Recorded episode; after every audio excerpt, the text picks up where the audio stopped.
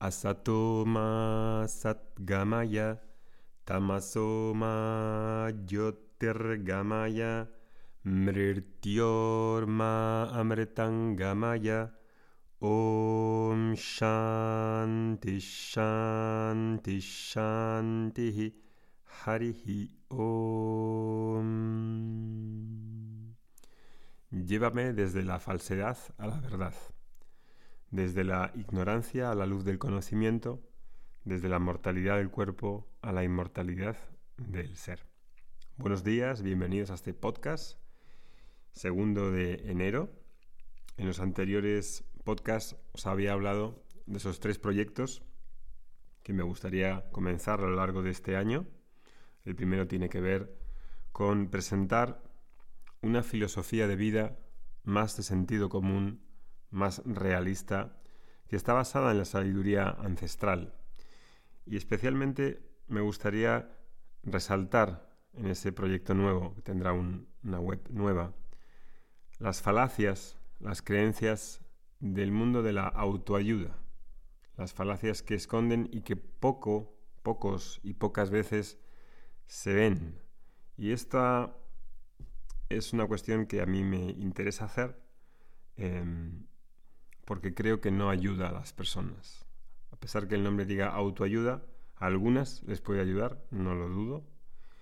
A todos nos ha podido servir de ayuda en algún momento, pero creo que es una visión francamente reducida de la vida y de la experiencia humana.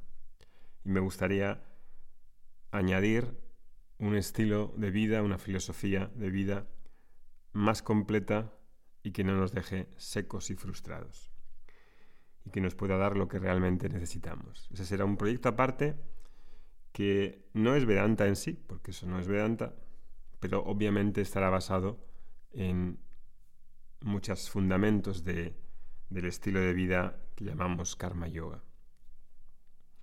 Eso empezaré a hacerlo en un tiempo que todavía no lo sé, pero os lo he anunciado, os hemos dado el link por si os queréis suscribir a esa lista aparte que vamos a hacer.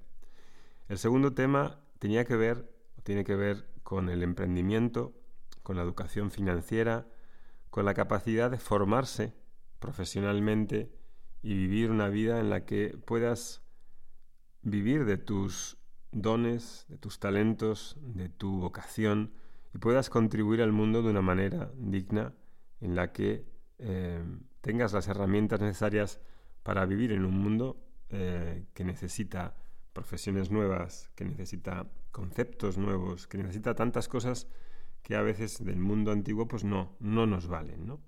Y esto es una cosa que mm, tengo menos prioridad, la verdad. Es algo que he hecho durante muchos años en mi vida, pero no es, em, digamos, mi máxima prioridad. Mi máxima prioridad están en Vedanta, están en el proyecto este que os he contado primero y este tendría una posibilidad de salir si hay realmente personas que quieran hacer esto. ¿no? De este tema hay mucha gente que habla.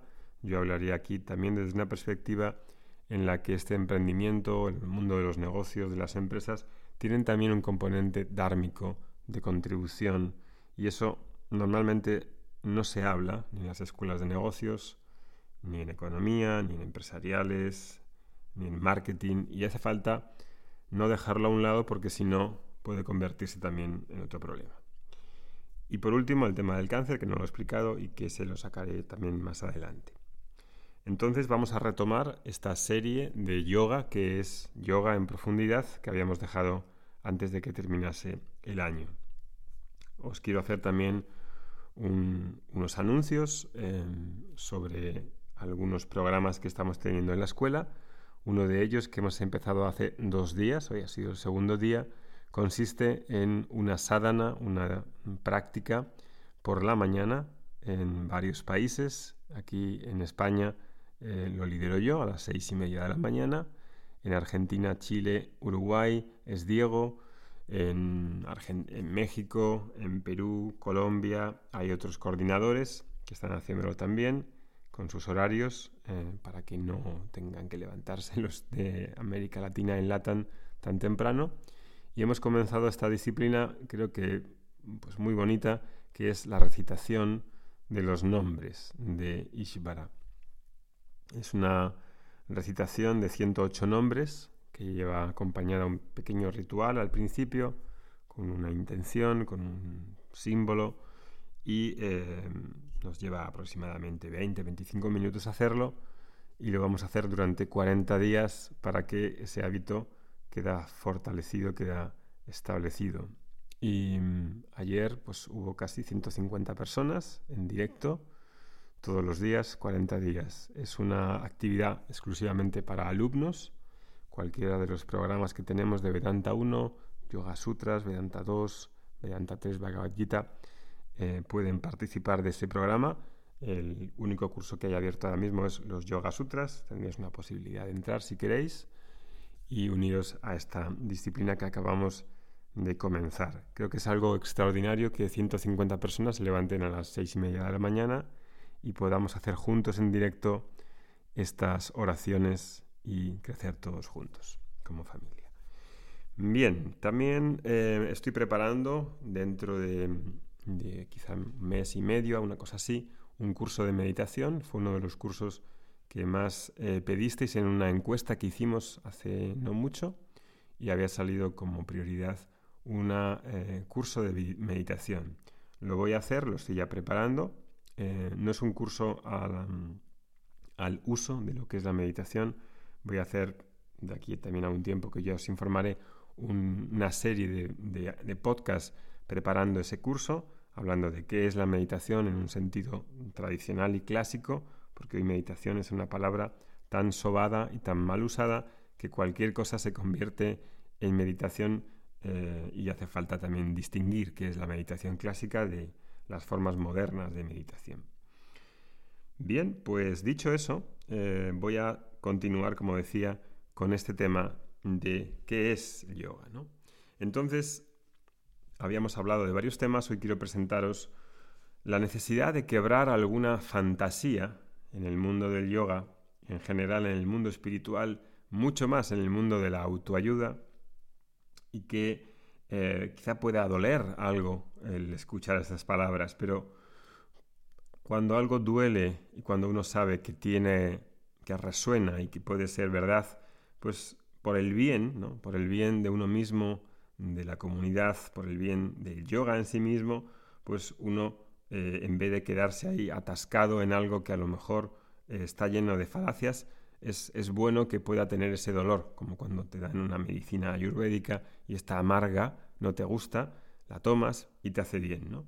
Escuchar algún tipo de, eh, cosas como la que voy a decir hoy, pues quizá ayude, sí, como esa medicina amarga, a ver realmente eh, qué es lo que hay ahí atascado, qué es lo que hay bloqueado. La idea principal que os quiero transmitir en este podcast es que no existe una mm, fórmula mágica ni secreta, no hay un mantra que uno pueda eh, sustituir en una vida sin enfrentarse a los problemas que uno tiene y que no pueden ser eh, resueltos por píldoras mágicas o por eh, visualizaciones o por afirmaciones positivas. Eso es una falacia bastante grande, ¿no? Hay gente con la que yo me he encontrado eh, que han leído libros, ¿no? Y, mm, dicen que a lo mejor pues, hay un maestro eh, que te pasa la mano por encima de la cabeza de la persona y ahí ese maestro libró de todos los karmas y todos los problemas que tiene. Pero, sinceramente, piensa bien, ¿es razonable pensar que una persona que esté peleando y discutiendo todo el santo día con su padre o su madre y que llegue un maestro, le pase la mano por encima de la cabeza y deje de discutir con su padre, a pesar de que pueda recibir una bendición del maestro, eh, eso no es intelectualmente admisible. Yo sé que esto puede doler a alguien, pero no es admisible. Si tienes un intelecto como tienes, el intelecto no admite ese tipo de historia.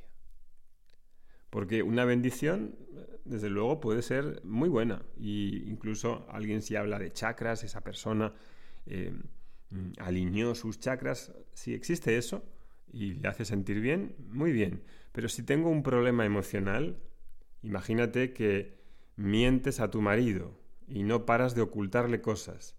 ¿Tú crees que pasar la mano por encima de la cabeza o que te den un mantra va a solucionar eso?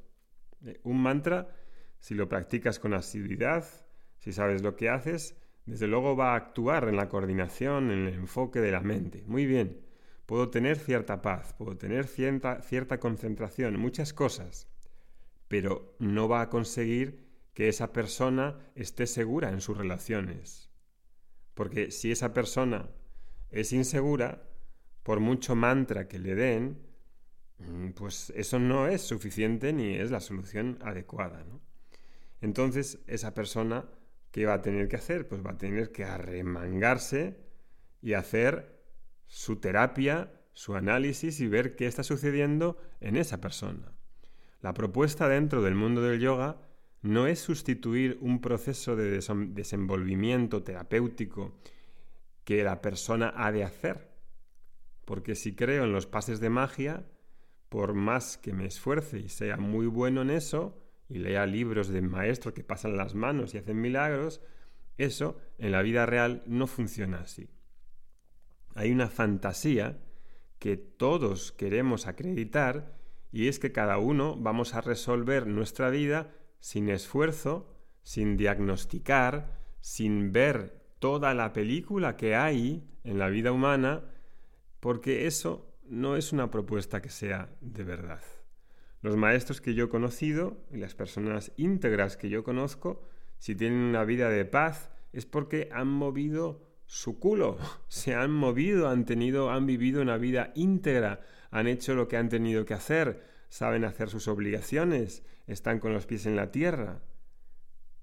Para tener ese tipo de cabeza que hoy tienen, han conseguido entrar en contacto con ellos mismos, han conseguido entrar en contacto y hacer un pacto entre el adulto y el niño interior, han sido capaces de ser acogidos, de ser un buen amigo de uno mismo, de ser capaz de lidiar con las personas sin proyectar y sin echar la culpa y sin victimizar.